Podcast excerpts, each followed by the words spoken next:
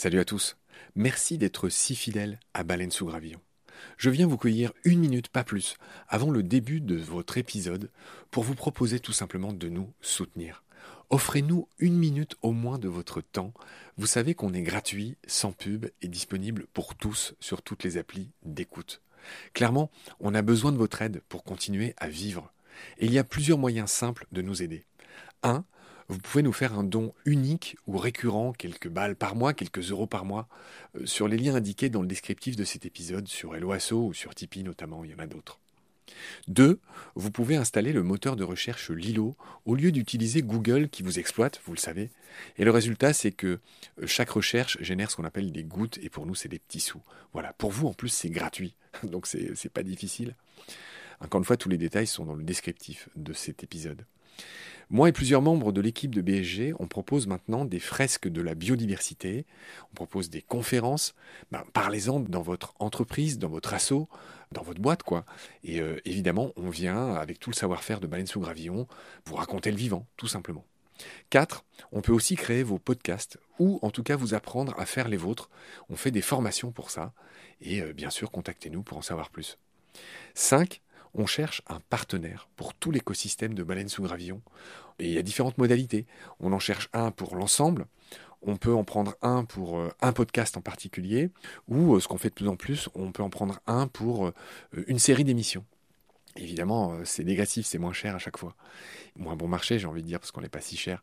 Donc euh, voilà, vous pouvez devenir coproducteur de ce qu'on fait. En tout cas, ben, voilà, prenez conscience que ce qu'on fait est certes gratuit, mais on a besoin de vous pour continuer à exister. Moi, ça fait trois ans que je fais ça sur mes fonds, et là, ben, évidemment, je suis obligé de, faire autre chose hein, pour euh, vivre, sachant que France Culture ne suffit pas à me faire vivre. Voilà.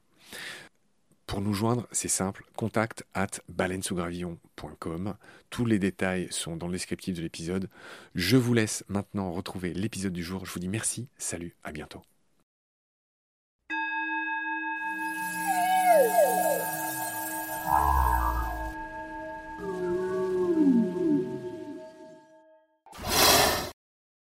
La barge rousse est un peu différente de la barge à noire. Elle est vraiment magnifique aussi. Elle est plus courte sur pattes, elle a le dos plus écailleux, elle a le bec qui remonte légèrement vers le haut, la base est noire et le bout est rose. Alors que le bout du bec de la queue noire est noir, et il y a une petite boule, c'est très discret, hein, c'est très subtil, mais quand on regarde bien, il y a une petite boule au bout du bec euh, de la queue noire que la barge rousse n'a pas. Ça peut être le petit critère. En plus, quand galère, elle est différenciée toutes les deux. C'est des oiseaux qui vraiment vivent au rythme de la marée. C'est vraiment le seul facteur qui les empêche de, se nourrir ou qui leur permet de se nourrir en fait. Quand l'eau arrive, les oiseaux vont sur leur reposoir de marée haute. Et quand l'eau se retire, les oiseaux vont directement se nourrir sur les vasières qui sont euh, découvertes. Euh. Donc c'est des oiseaux qui vont vivre au rythme des vagues. Et même parfois, même quand il n'y a plus de lumière au crépuscule, je les voyais encore se nourrir sur les vasières euh, parce que la mer est basse, donc ils en profitent pour se nourrir. Léa Colobert est photographe, naturaliste, vidéaste et cinéaste animalière. Depuis 4 ans, cette jeune femme partage sa passion pour la nature et les animaux sur Instagram et sur sa chaîne YouTube qu'elle a baptisée Enjoy Nature with Me. Baleine sous gravillon a déjà diffusé deux épisodes avec Léa. Le premier concerne son parcours.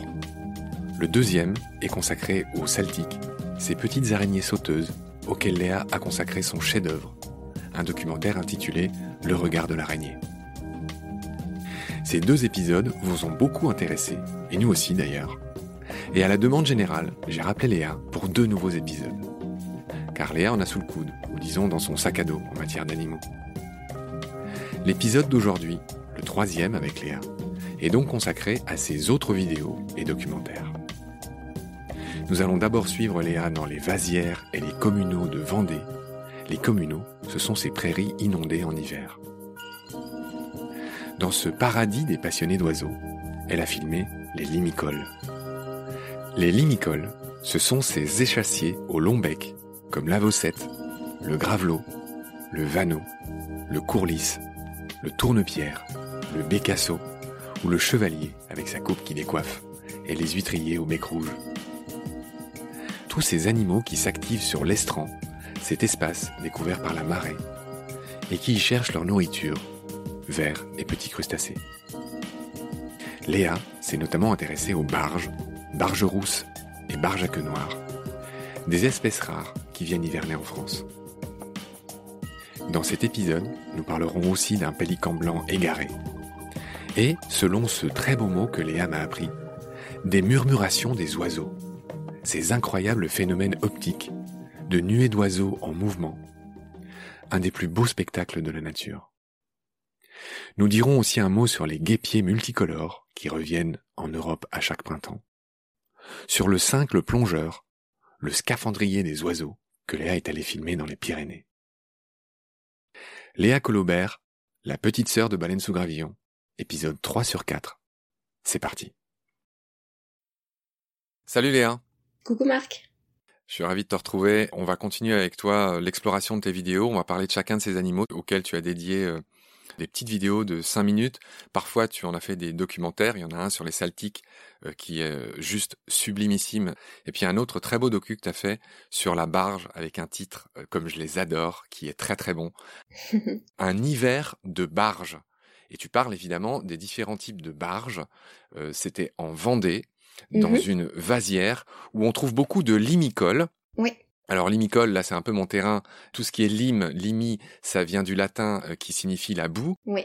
Et col qui vit dedans. Donc ce sont tous ces oiseaux euh, qui vivent là où il y a des vasières, où il y a de l'eau euh, qui va, qui vient et qui se découvre de temps en temps. Et voilà, ces oiseaux mangent tout ce qu'il y a, tous ces petits coquillages, larves, crustacés qu'on trouve soit sur l'estran, soit dans ces vasières. Donc tu as été voir ces petits limicoles en Vendée. Mmh C'était où exactement? C'était dans la baie de l'Aiguillon, en Vendée. Donc principalement pour ma partie littorale, en tout cas. Et puis ensuite, c'était aussi dans les communaux en Vendée, les communaux qui sont des grands champs qui appartiennent à la commune, enfin, qui appartenaient dans le temps à la commune. Maintenant, c'est souvent soit encore à la commune, soit ça a été changé en réserve naturelle, pour la plupart parce que c'est des prairies qui sont quand même assez euh, intéressantes. Les communaux qui sont l'hiver en eau, qui attirent énormément d'oiseaux, et l'été, avec le système d'écluses, etc., on les assèche et on met des bovins, des chevaux, des troupeaux qui voluent de manière assez libre dans ces grands espaces. Donc c'est des milieux qui sont très intéressants au niveau ornitho. Et j'ai été au marais de la Vacherie, en Vendée, qui est un très beau marais comme ça, avec des zones d'eau temporaires dans lesquelles les barges viennent pour hiverner.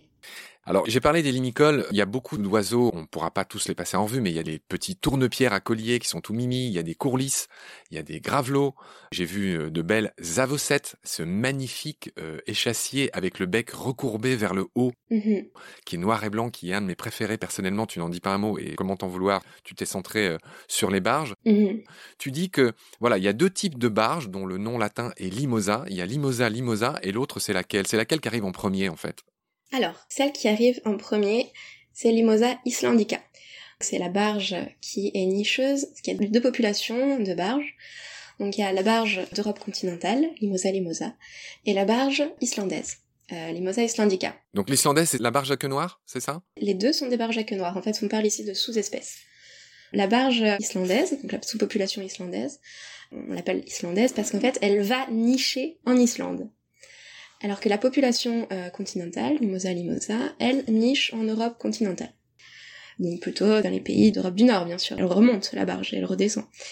Voilà, donc euh, ça c'est les deux populations de barges, et il y en a une, bah, forcément, qui est plus proche, qui arrive euh, un peu avant les autres, c'est Limosa islandica. D'accord. Et elle, qui aime plus le littoral, et après Limosa limosa, la barge à queue noire continentale, elle, elle préfère les terres. Donc elle, je vais la retrouver dans les communaux, justement, dont je te parlais à l'instant. D'accord. Mais après, les populations se mélangent aussi, voilà, c'est tout n'est pas complètement clair. Il y a des mélanges de populations, etc. Et tout ça, c'est très étudié, puisque c'est un oiseau qui est malheureusement en danger, la barge à queue noire, qui voit ses effectifs chuter. Pourquoi? Dû notamment à la destruction de son habitat principalement, mais également à plein d'autres choses, dont des pressions supplémentaires comme la chasse, euh, puisque la barge à queue noire, cette année, n'a pas été chassée, puisqu'il y a eu un moratoire sur cette espèce depuis quelques années maintenant. Donc il y a eu une consultation publique qui était ouverte à tous. Tous les gens pouvaient donner leur avis en ligne sur euh, ce qu'ils appellent la gestion adaptative. Donc en fait c'était clairement continuer juste de chasser l'espèce en ajustant les quotas. Donc bien sûr c'était une ineptie, enfin n'importe quoi, puisque on voulait avec cette gestion adaptative continuer à chasser un oiseau qui est déjà en danger, que des pays, des pays euh, d'Europe, euh, font tout pour protéger eux. Et donc vu que c'est un oiseau migrateur, bah forcément, eux ils ont beau les protéger, une fois qu'elles arrivent chez nous, bah le problème de la chasse réduit à néant les efforts de d'autres pays qui sont à côté, quoi. D'accord. Donc on vient de parler des barges à queue noire. Voilà pourquoi elles passent un hiver de barges. Alors tu dis qu'il y en a 5000 et que, en gros, celles qui viennent en France, c'est euh, un tiers de toutes les barges hivernantes en France qu'on trouve à cet endroit, hein, c'est bien ça? Ouais, ouais. Ouais, ouais, il y a une grosse population, également sur le marais breton aussi, euh, de, de barges à queue noire. Dans cette vidéo qui est euh, plus longue que les autres, hein, c'est un docu de 20 minutes, euh, voilà, sur lequel il y a ces fameux plans de coupe qui sont merveilleux, de crépuscule, où on voit par exemple les barges euh, s'activer pour chercher leur nourriture avec leur long bec très fin et leur toute petite tête. Et donc voilà, qui Mm. pareil, qui font du marteau-piqueur dans la vase pour aller dénicher, euh, pour aller trouver leur nourriture. Quand vient le soir, le crépuscule, bah voilà, il y a des très beaux plans euh, dans le rouge du soleil couchant où on les voit, où elles se sont enfin calmées Mm. et elles sont sur leurs aires de repos. Mhm. Voilà. Euh, et puis, euh, à un moment donné, tu filmes aussi euh, l'arrivée des barges rousses, qui sont plus petites que leurs cousines. Oui, la barge rousse est un peu différente de la barge à noire. Elle est vraiment magnifique aussi. Elle est plus courte sur pattes, elle a le dos plus écailleux. J'appelle écailleux, c'est voilà, elle a des petites taches un peu en forme d'écaille sur le dessus du dos. Elle a le bec qui remonte légèrement vers le haut. La base est noire et le bout est rose. Alors que le bout du bec de la barge à queue noire est noir. Et il y a une petite boule, c'est très discret, hein, c'est très subtil, mais quand on regarde bien, il y a une petite boule au bout du bec euh, de la barge à queue noire que la barge rousse n'a pas. Ça peut être le petit critère, euh, petit critère en plus quand galère à les différencier toutes les deux. Au début, j'ai eu du mal un peu à apprendre la différence parce que bon, la Nicole, euh, c'est assez complexe comme groupe, je trouve. Après, une fois qu'on a tous ces critères en tête, puis à force de les observer, maintenant j'arrive à faire la différence tout de suite. Mais c'est vrai que c'est peut-être pas forcément très euh, facile à voir au premier coup d'œil, en tout cas pour les gens qui n'ont pas l'habitude. D'accord. Donc dans ce doc en forme de balade, euh, il y a des moments de silence, il y a d'autres oiseaux euh, que tu filmes, et puis tu dis quelque chose de bien observé. Tu dis que en fait ces oiseaux, euh, malgré les apparences, n'obéissent pas au rythme du soleil, mais à celui de l'eau. Qu'est-ce que tu veux dire en disant ça? Oui. En fait, c'est des oiseaux qui vraiment vivent au rythme de la marée. Parce que c'est vraiment le seul facteur qui les empêche de, se nourrir ou qui leur permet de se nourrir en fait. Quand l'eau arrive, les oiseaux vont sur leur reposoir de marée haute. Et quand l'eau se retire, les oiseaux vont directement se nourrir sur les vasières qui sont euh, découvertes. euh. Et voilà, donc c'est des oiseaux qui vont vivre au rythme des vagues. Et même parfois, même quand il n'y a plus de lumière au crépuscule, je les voyais encore se nourrir sur les vasières euh, parce que la mer est basse, donc ils en profitent pour se nourrir. Très bien. Euh, on va finir sur les barges. On a encore beaucoup d'animaux à voir avec toi. Mhm. Voilà, ce, ce doc se finit euh, euh, de manière très jolie. Tu filmes un busard des roseaux. Ce repas, c'est une alerte pour ces animaux. Une alerte, euh, bon, pas maximale, parce que le busard des roseaux, il mange pas les barges. Mais par contre, ce que craignent les barges, c'est le plus beau des faucons, c'est le... Et c'est le faucon pèlerin. Voilà. Eh oui, et le faucon pèlerin, qui est un très gros prédateur de vanneaux, euh, de vanneaux huppés, de barges aussi, de canards. J'ai vu des attaques de pèlerins sur des canards euh, pilés extrêmement violentes. La morphologie d'un rapace fait extrêmement peur aux oiseaux, les stresse beaucoup. Que ce soit un busard des roseaux ou un faucon ou même une buse parfois peut provoquer des mouvements de panique. C'est assez magnifique à voir quand même, puisque un vol de barge c'est tout en spirale, c'est c'est hyper velouté, c'est hyper beau, euh, ça fait des virages incroyables. Et puis de voir ce prédateur qui fonce dans le tas comme ça, c'est puissant quoi. Mais euh, j'ai jamais vu d'attaque de faucon pèlerin sur une barge, malheureusement j'aurais aimé. J'ai vu seulement sur les canards. Alors j'ai deux choses à dire. La première, c'est que là encore, ça fera, il faut faire un coucou à ton copain Jean, avec qui j'ai fait huit épisodes sur les rapaces qui vont bientôt arriver. Et on a beaucoup parlé de la façon dont attaque le, faucon pèlerin, qui en fait tue ses proies rien qu'avec la force de l'impact, c'est-à-dire le fameux piqué. Hein, c'est l'animal le plus rapide du monde, le faucon pèlerin. Il peut piquer à 380 km heure. Il n'est pas tout le temps avec 380, mais il est en moyenne à 180. Enfin bref, on va développer tout ça avec Jean et on lui fait un petit coucou au passage. Il se trouve que c'est un de tes copains, tu le connais, Jean? Oui, je connais Jean, ouais. Et je lui fais un coucou aussi. Jean Andrieux. Voilà, donc on lui fait un bisou à Jean. Et le deuxième truc que je voulais dire, c'est que tu filmes euh, effectivement le vol des barges qui est très très beau, qui ressemble à ces vols des tourneaux dont on voit des vidéos parfois sur internet et qui ressemblent à des, je ne sais pas euh, comment le dire, des choses très psychédéliques avec des formes qui se font, qui se défont. Est-ce que tu peux me dire un mot là-dessus? Enfin, pourquoi les oiseaux font ça? Enfin, comment ça dessine ces formes incroyables que chacun a dû voir au moins en vidéo une fois dans sa vie, ces espèces de nuées d'oiseaux euh, qui dessinent des formes dans le ciel de ronds qui deviennent des ovales et puis qui redeviennent des, des, des signes de l'infini, que sais-je. Enfin, c'est magnifique. Ouais. Pourquoi ils font ça, les oiseaux? Pour décontenancer les prédateurs? Alors ça s'appelle des murmurations. Je sais que pour les étourneaux, en tout cas, ça s'appelle les murmurations. Alors les étourneaux, c'est vraiment particulier puisque j'ai une copine qui a fait un film sur les étourneaux d'ailleurs que je conseille. On la salue. Comment elle s'appelle? Quel est le titre? Alors c'est Malia Chaton. Euh, le titre, je me rappelle plus. Bah, je crois que c'est Murmure. Donc, qui a fait un, film sur les étourneaux, sur la relation homme et tourneau, qui est aussi assez nuancée, qui est magnifique mais tragique, qui est euh, assez intéressante. Parle-moi des murmurations. Pourquoi ils font ça? Les murmurations, ben, chez les étourneaux, on a vu que ça se faisait par euh, groupe. Je crois que c'est des petits groupes de 5 finalement. On voit dans le gros tas des tourneaux. Petits groupes de 5.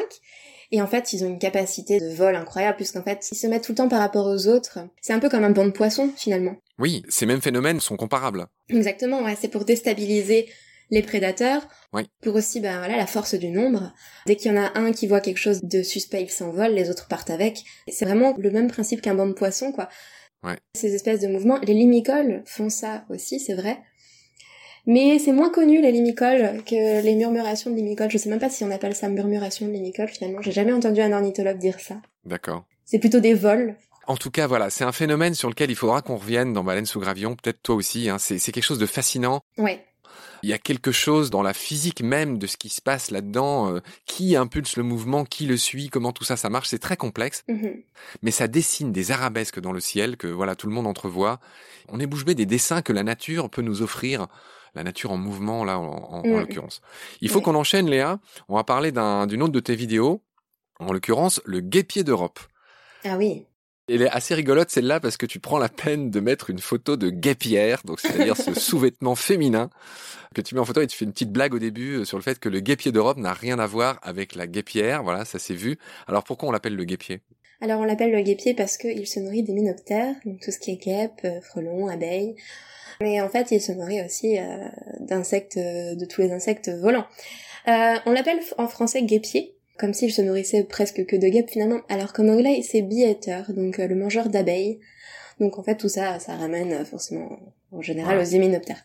Après il se nourrit aussi de plein d'autres insectes volants, de grandes sauterelles vertes, de montres religieuses parfois, de libellules énormément. Odonate, orthoptère, hein, pour aller pour sortir sa science, euh, voilà, qui sont les noms de ces familles d'animaux. Orthoptère, c'est les sauterelles. Odonate, c'est le nom des libellules de leur famille. Il y a quelque chose de très visible dans ta vidéo, c'est comment les guépiers, et, pareil, tu le montres de manière très rigolote, fracassent leur proie sur un endroit dont j'ai oublié le nom. C'est sur un de leurs perchoirs, en fait. Ils ont une espèce de, de perchoir, oui. Le guépier, tu le filmes très bien, il arrive avec un insecte, que ce soit une sauterelle, un frelon, euh, n'importe quoi, et en fait il le fracasse contre une branche, raconte-moi ça. Oui, alors euh, c'est un peu violent, c'est vrai à voir. Euh, le guépier va attraper ses proies en vol. Une fois qu'il a sa proie, si c'est un hyménoptère, enfin déjà, même si c'est un insecte euh, assez gros, souvent, il arrive, il le fracasse, comme tu dis joliment, il le fracasse contre une branche pour le tuer. Mais ça sert donc à le tuer, mais également pour les espèces qui sont venimeuses, même les bourdons ont un darin, donc il faut savoir ça. Donc même un bourdon, il va le fracasser pour en fait casser la poche à venin, le sac de venin et le dard. Il y a des théories, des choses comme ça, mais a priori c'est avéré qu'il ferait ça pour euh, casser euh, le dard euh, des hyménoptères. Alors le guépier d'Europe, c'est un des oiseaux les plus beaux, les plus colorés. Il est vert, bleu, il a un petit collier noir. Décris-moi cet oiseau, il est d'une beauté stupéfiante en fait. Et c'est un migrateur, hein. il, il, oscille entre l'Europe et... On a la chance d'en avoir en France, mais en fait on le voit aussi en Afrique, c'est ça? Ouais, ouais, ouais, c'est un migrateur.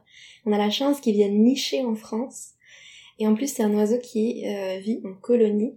Donc euh, c'est un oiseau qui va pas seulement avoir un couple ou deux, quoi. Souvent, c'est euh, une dizaine de couples. Des nuées. Voilà, c'est vraiment des nuées. Pour moi, c'est un peu l'oiseau papillon. Je le mets sur le même plan que le ticodrome échelette, que le martin pêcheur ou que le relier d'Europe, même le loriot. Pour moi, c'est voilà, c'est des oiseaux qui sont magnifiques, tropicaux, tu viens de nommer les Raphaël des oiseaux, enfin ceux qui sont peints comme des tableaux de Raphaël avec des couleurs incroyables. Martin Pêcheur, qui ne voit pas la robe incroyable bleue métallique du Martin Pêcheur. Le Ticodrome est beaucoup plus euh, mal connu, mais c'est pareil, c'est un oiseau qui a du rouge sur ses ailes. Hein. Je crois que c'est un oiseau gris avec du rouge sur ses ailes qu'on voit en montagne. Enfin, tu viens de nommer les plus beaux oiseaux effectivement en termes de couleurs. Le guépier euh, fait son nid pas dans les arbres. Hein. Explique-moi où il niche et quel est son petit voisin dont on vient de parler. Le guépier, il niche dans des carrières, dans des endroits comme ça. Il va pas nicher dans des troncs. Il va pas faire son nid comme des passereaux, quoi, un nid de branches posé dans des arbres. Mais il va creuser un Il va creuser un terrier dans les berges souvent ou dans les tas l'état comme ça, qui sont sortis des carrières. Et donc, euh, c'est un oiseau, voilà, qui va aussi faire des loges, qui vont potentiellement être utilisées aussi également par d'autres oiseaux. Et il a un voisin, une voisine, puisqu'il s'agit de l'hirondelle de rivage, qui arrive à peu près en même temps que lui au niveau de la migration, qui vient à peu près des mêmes endroits également. Et donc l'hirondelle de rivage va creuser, elle aussi, des terriers, qui sont vachement plus petits, mais elle peut aussi réutiliser des loges de guépiers, même si c'est moins commun. Alors c'est bien, tu as cité l'hirondelle du rivage et on comprend bien que c'est un peu des voisins et qui voyagent ensemble, etc. Mais moi je pensais à un autre voisin prestigieux et qui n'est pas grégaire, qui ne vit pas en groupe, qui vit en solitaire. Et je pensais évidemment au Martin Pêcheur. Ah oui, au Martin Pêcheur, oui. Tu le dis dans ta vidéo. Oui, oui, bien sûr. Bah, le Martin Pêcheur aussi, il creuse, il creuse des trous et euh, on peut trouver des guépiers parce que moi j'ai un site là, j'ai j'ai un site et j'ai trouvé des martins pêcheurs et des guépiers euh, vraiment sur le même plan d'eau quoi. Mais ils se mélangent pas quand même. Tu vois, le martin pêcheur a son petit coin, les guépiers ont leur petit coin. Le martin pêcheur est quand même assez territorial comme oiseau. Il a besoin de son petit confort, sa petite tranquillité. Le guépier c'est tout l'inverse. Il est complètement grégaire, il a besoin des autres, il a besoin d'être en colonie, il a besoin de communiquer en permanence avec ses semblables. Et c'est ça que j'aime beaucoup chez les guépiers, c'est la communication, le comportement aussi euh, de groupe, est extrêmement intéressant à observer. Il y a une de tes plus belles images dans ce film, je crois que c'est dans ce film, il y, a un, coucher de soleil, il y a un martin pêcheur sur un piquet euh, dans l'eau, et on voit très bien comment cet oiseau pêche, hein. il, pêche euh, à l'affût, il est, il est à quelques mètres au-dessus de l'eau, bim, il plonge, c'est un des plus rapides, à 80 km heure, hein. c'est un peu le faucon pèlerin euh, des oiseaux plongeurs, mm-hmm. et voilà, il y a un plan où on le voit faire ça, qui est juste d'une beauté incroyable, merci pour ça. Je finis sur ce petit film, il y a un petit clin d'œil, et je sais pas comment appeler ça, un petit parallèle entre nos deux activités, baleine sous gravillon et Enjoy Nature with Me, euh, c'est qu'à la fin de ce film, tu dis la nature est partout pour peu qu'on lui prête un peu d'attention. Ouais, ça c'est vraiment ma phrase. Et ça, cher Léa, c'est mon claim, c'est euh, baleine sous gravillon. bah oui, bah, baleine sous gravillon, c'est ça que ça veut dire. Bah oui, clairement, ouais, c'est ce que j'ai compris aussi. Ouais. Voilà, je voulais le dire. Je voulais pas me priver de ce petit euh, parallélisme. On va enchaîner Léa sur un autre oiseau qui est unique qui est aussi un oiseau entre guillemets euh, plongeur. En fait, il plonge pas. C'est le cincle. Le cincle plongeur. Tu as fait une vidéo sur lui. Tu allais le voir dans les Cévennes. Ouais. Euh, décris-moi cet oiseau. C'est un peu le scaphandrier des oiseaux. Alors lui, il s'agrippe dans les torrents. Il plonge pas. Il va chercher des larves, mais complètement à l'intérieur de l'eau. C'est incroyable. On dirait un gros merle avec un ventre blanc. Mm-hmm. Qu'est-ce que c'est que ce cincle qui est un de mes petits préférés chez les oiseaux? Ah, Le cincle, c'est vraiment un oiseau qui est incroyable. C'était vraiment un rêve de le rencontrer. Quand je suis allée dans les Cévennes euh, pour faire de l'ornithologie, euh, c'était vraiment un point d'honneur de rencontrer le simple plongeur. Donc comme tu dis, c'est un petit passereau qui comme ça paye pas de mine, hein, vraiment. On dirait un merle, un peu un merle à plastron, euh, voilà. Il a pas des couleurs incroyables, il a pas un, chant non plus incroyable. Mais alors son comportement quand même, c'est quelque chose. quand on le voit, donc il est vraiment petit, hein, on le voit, il rentre carrément dans le torrent. Et en fait, il marche au fond de l'eau. Il marche il nage, enfin, il n'a pas les pattes palmées, euh, comme un canard, mais il s'agrippe au fond de l'eau avec ses petites griffes, et en fait il va se nourrir euh, comme ça de larves d'invertébrés, donc larves d'odonates, euh, de petits insectes, de petits crustacés, de petites choses comme ça. C'est un oiseau incroyable à, observer, le cincle. Alors concernant le cincle, Léa, tu relèves quelque chose d'assez fin que tu as vu et que même que tu filmes à un moment donné. Cet oiseau a une peau pierre blanche transparente. C'est ce qu'on appelle la fameuse membrane nictitante qui, qui a chez les requins, chez plein d'oiseaux qui plongent pour se protéger les yeux, c'est ça? Alors je ne connaissais pas le mot, tu vois, tu viens de m'apprendre le mot. Euh, je connaissais pas le mot, mais oui, il y a une espèce de membrane comme ça qui lui permet de, bah, voir sous l'eau finalement, euh, que j'ai réussi à, filmer, ouais, en étant bien proche, en le voyant des fois au repos. Euh, il arrête pas de sautiller sur place. Hein, le 5, il a ce comportement un peu de, il fait des euh, des petites flexions en fait. C'est plutôt rigolo à voir. Et puis, parfois, on voit cette paupière blanche qui apparaît quand il ferme les yeux, oui. Ouais, c'est assez rigolo. Voilà, il y a cette petite masse grise, puis de temps en temps, il y a un point blanc qui apparaît, c'est sa fameuse paupière. On va enchaîner sur une autre de tes vidéos, Léa. Tu as fait une jolie rencontre. Apparemment, je sais pas si c'était dans, ton jardin, apparemment, c'était tout près de chez toi. Tu as rencontré un pélican blanc. Alors, il n'y en a pas en France, hein, normalement, des pélicans blancs en, Vendée. Oui. Mais il y en a qui se perdent, c'est ce que tu dis dans ta vidéo. Il y en a une centaine qui se perdent, qui arrivent, on ne sait pas trop d'où.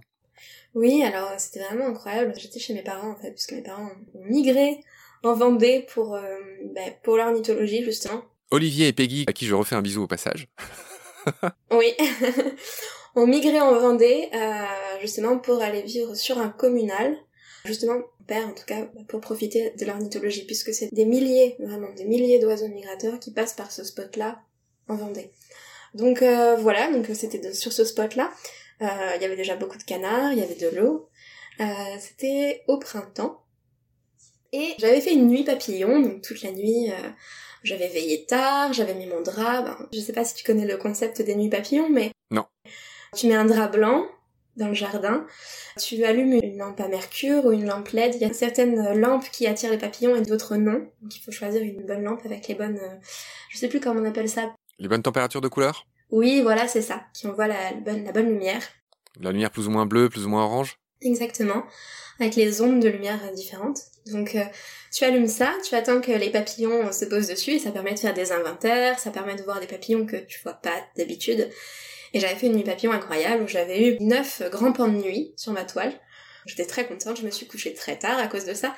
Et le matin, je me réveille et mon père me réveille en me secouant, il me dit mais il y a un pélican blanc devant la maison, Léa, il y a un pélican blanc, faut que tu vois ça et tout. À peine j'avais pris mon café, je sors et je vois ce pélican devant la maison et je me dis mais c'est quand même incroyable d'où est-ce qu'il vient. Et en plus, il, se nourrissait de manière totalement naturelle, il était en train de bouffer les écrevisses euh, américaines, les écrevisses de Louisiane, qui sont une espèce invasive en France. Hein. Devant chez moi, comme les ibis falcinelles quand ils viennent, ou les cigognes, comme le font tous ces hérons-là. Donc en fait, c'était hyper rigolo de le voir avec un comportement très naturel, voir se promener comme ça.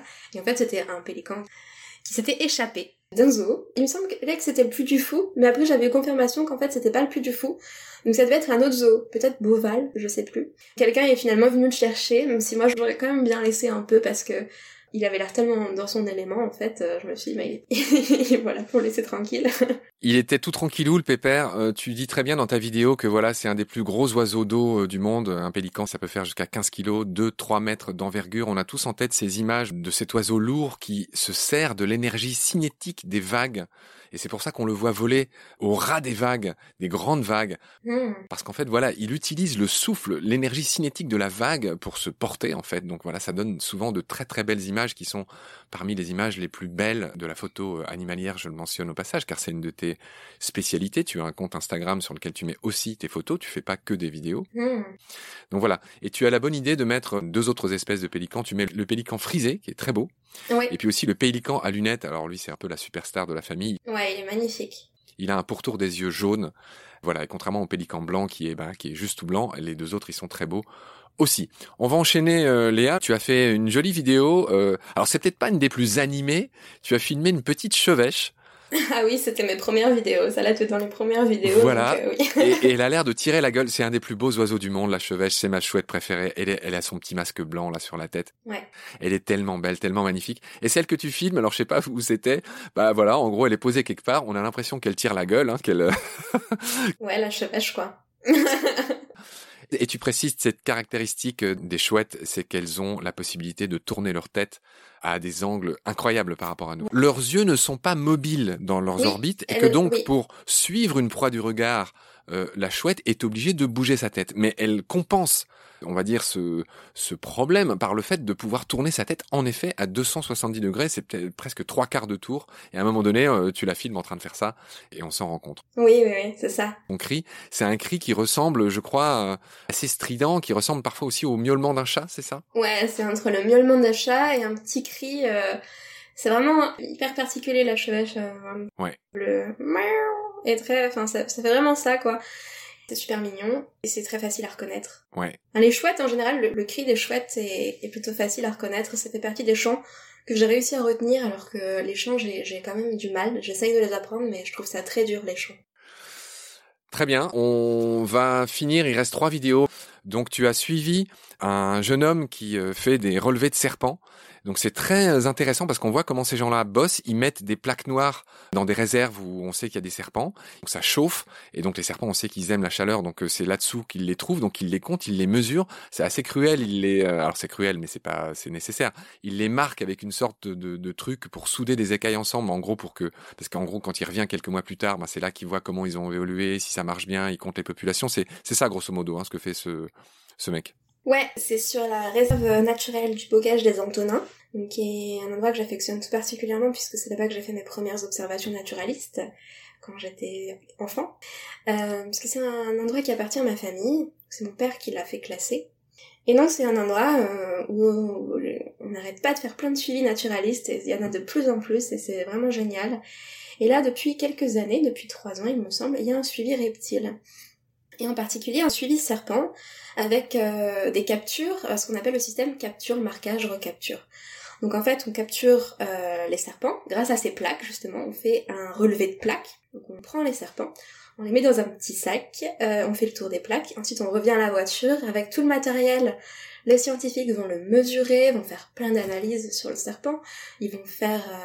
Ils leur insèrent un transpondeur à l'intérieur du corps pour pouvoir les suivre. C'est-à-dire une petite puce. Ouais, Ouais, ouais. Donc maintenant on fait ça. Avant il faisait juste le marquage, c'est-à-dire qu'il brûlait avec un, espèce de pyrograveur, il brûlait certaines écailles à certains endroits, ce qui donnait un code. En comptant les écailles, on arrivait à un code, et ce qui était le numéro d'identification du serpent.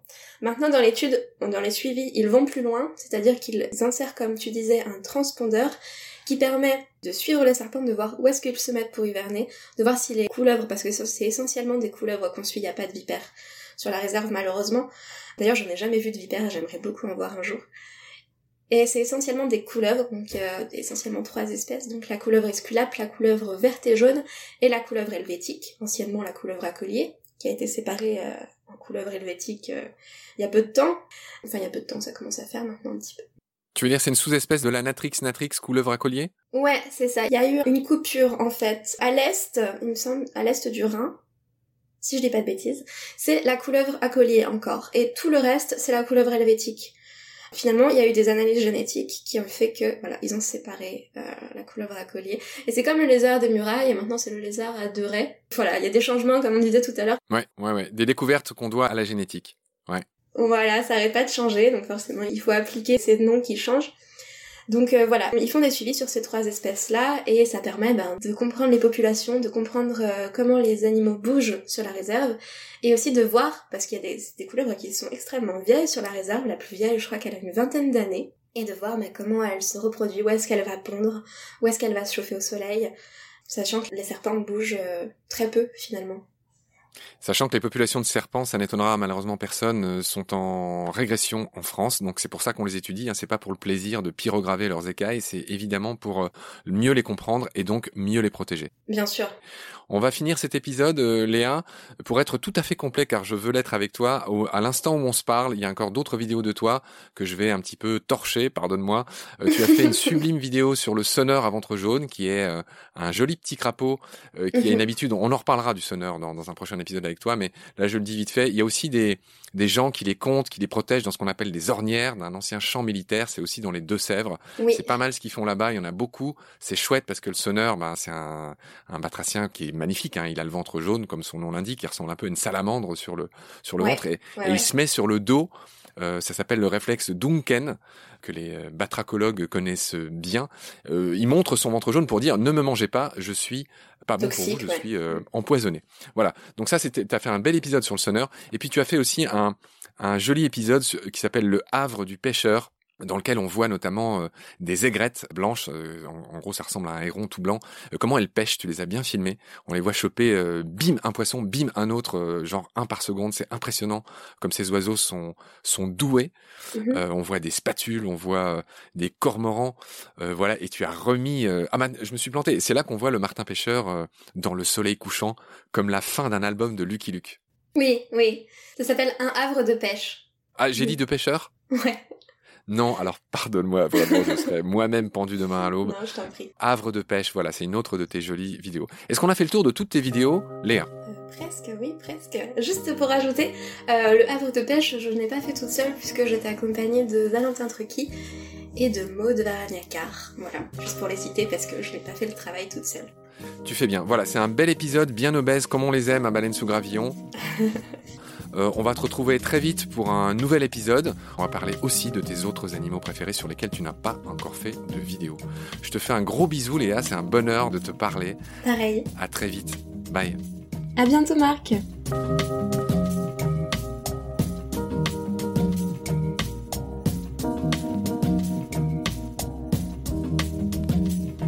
C'est la fin de cet épisode. Merci de l'avoir suivi. Merci de partager le lien de Baleine sous Gravillon et de vous abonner si vous avez aimé. Des étoiles et des avis sont la meilleure manière de nous aider.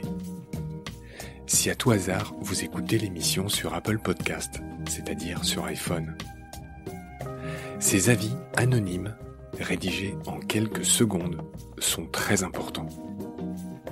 Au-delà de la gloriole, ils nous permettent en effet d'être plus avantageusement suggérés dans les moteurs de recherche.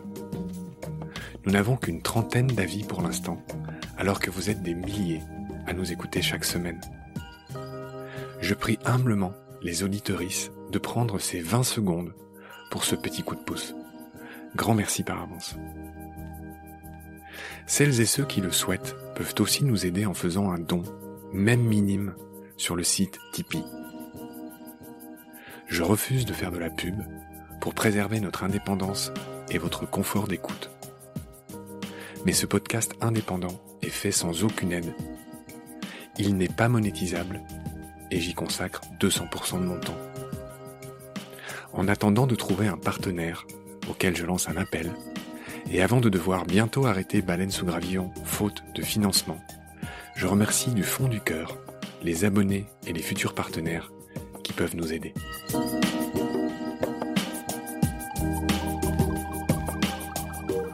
Vos critiques, conseils et suggestions sont toujours les bienvenus sur la page Facebook de Baleine sous Gravillon. Je remercie aussi tous les photographes animaliers qui viennent chaque semaine en toute simplicité, en toute générosité, partager leurs sublimes photos sur la page de Baleine sous Gravillon.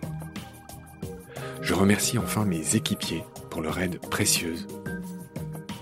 Sans oublier Félix Labande, l'auteur sud-africain de la chanson du générique. Je vous retrouve très vite pour un nouvel épisode. Et d'ici là, prenez soin de vous et de ce qu'il y a autour de vous.